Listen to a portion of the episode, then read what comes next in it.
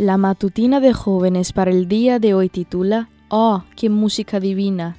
Sin embargo, pronto cruzarás el río Jordán y vivirás en la tierra que el Señor tu Dios te da. Deuteronomio 12:10.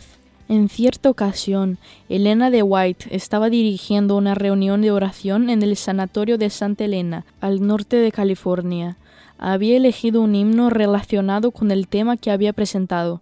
Por alguna razón, cuando la congregación se paró a cantar, lo hizo de forma desanimada, sin pasión y sin pensar en la letra que pronunciaba.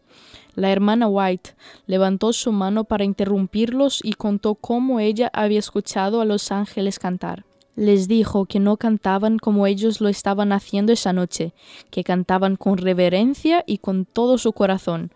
Los invitó a cantar nuevamente y esta vez lo hicieron con entusiasmo. En Patriarcas y Profetas ella cuenta, los ángeles reconocieron gozosamente la supremacía de Cristo y postrándose ante él, le rindieron su amor y adoración.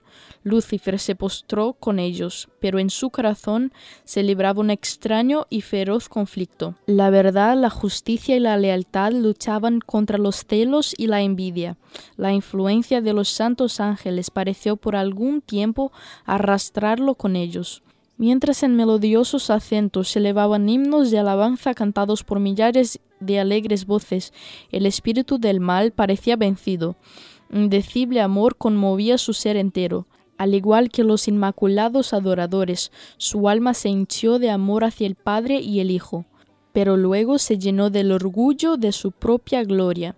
Justo antes de entregarse por completo a su orgullo, Lucifer casi fue persuadido por los coros celestiales. La música forma parte del culto tributado a Dios en los atrios celestiales, y en nuestros cánticos de alabanza debiéramos procurar aproximarnos tanto como sea posible la armonía de los coros celestiales. El canto como parte del servicio religioso es tanto un acto de adoración como lo es el de orar. Wayne Hooper escribió que este himno es uno de los tantos que usan el cruce del Jordán como una metáfora del cruce a la patria celestial.